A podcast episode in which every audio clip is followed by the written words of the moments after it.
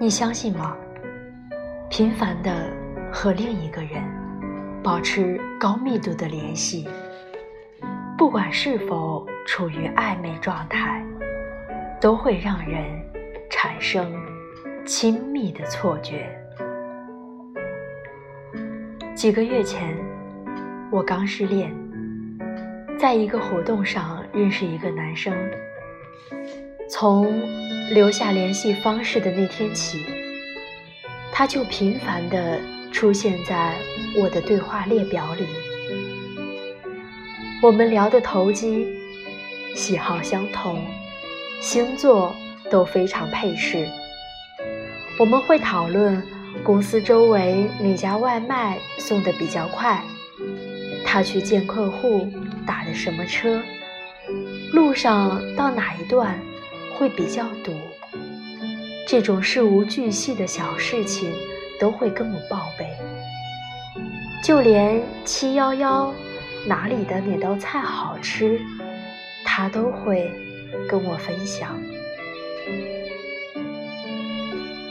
我相信，任何人在这种状态下，都会觉得两个人是合拍的，是天生一对。我当时也是这么想的，渐渐的，我就好像被这种亲密捆绑了一般。之后的几个月里，我会刻意在朋友圈里发符合他的审美的照片，可能我不太喜欢。我会去看他一直在讲的那部动漫。听他所分享的歌，不得不承认，我有一种在和他谈恋爱的错觉。我习惯了他的说话方式，习惯了他的作息，习惯了在我十一点半说晚安之后，他还会再回我一个表情。我突然开始期待以后。期待他跟我表白，期待他有跟我一样的情愫。有一段时间我特别忙，忙的时候心里有盼头，想着忙完要跟他慢慢聊，熬夜聊，还要再出来见面。可是就是忙完那天。那是很寻常的一天。我看到他发朋友圈说换了工作，我再去问，发现他对我只有寥寥数语，我完全懵了。以前一个连外卖都会跟我分享的人，现在换了工作，我竟然都毫不知情。不痛不痒的冷淡，让我甚至不知道应该怎样去定义这一段。时间过去了很久很久，我耳机里还是会放着他喜欢的乐队的歌，还在追着他推荐给我的美剧。夜晚十一点半之后，还会习惯性的看一眼手机。只是再也没有收到他的晚安，真的不怪我。聊天太容易给人亲密的错觉了，总觉得什么都能聊出来，总觉得聊天就是交心。在一无所有的年纪，也很容易觉得恋爱不过是每天都可以聊天。但频繁聊天，其实真的不代表什么。我也是后来才懂得的。人类的关系就是这么脆弱，就算暧昧的话题都说尽，就算用宠溺的语气说“今天要记得想我哦”，可一旦转头两天不说话。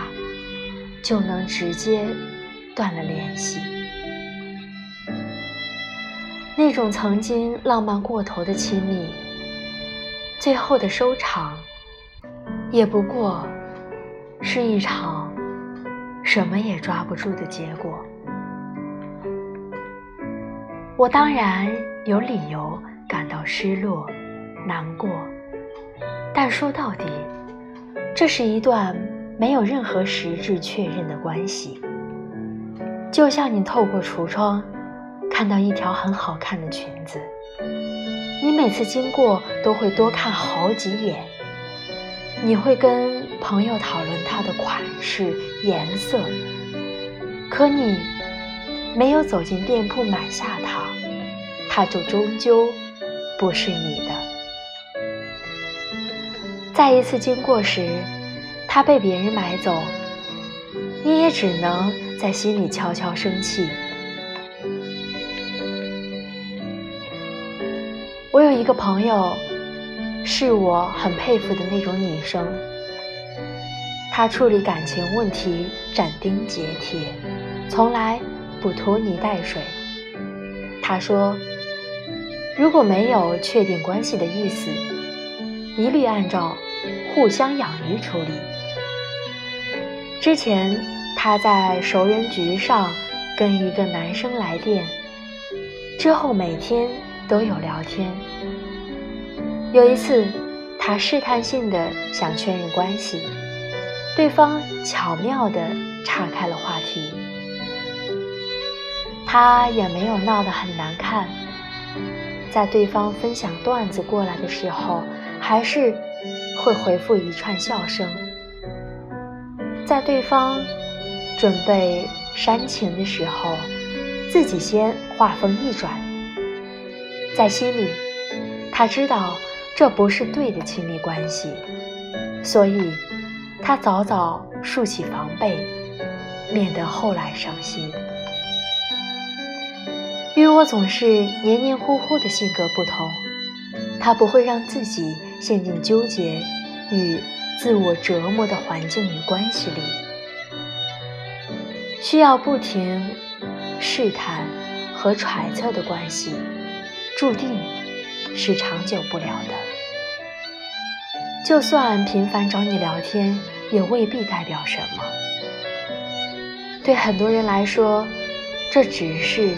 打发时间的一种方式。新鲜感出现的时候，总觉得彼此有说不尽的默契。